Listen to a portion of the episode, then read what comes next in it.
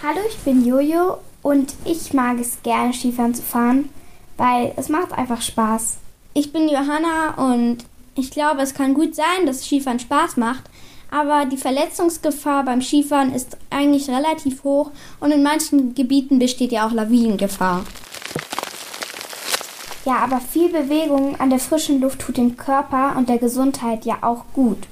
Vielleicht tut es uns gut, Ski zu fahren, aber den Tieren nicht, denn der Lebensraum der Tiere wird zerstört und der Wald für neue Pisten benutzt.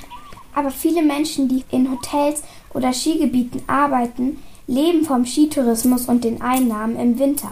Das ist für die ja auch blöd, wenn niemand mehr kommt. Das kann gut sein, aber die Skipässe, die sind ja auch teuer und man braucht viel Ausrüstung.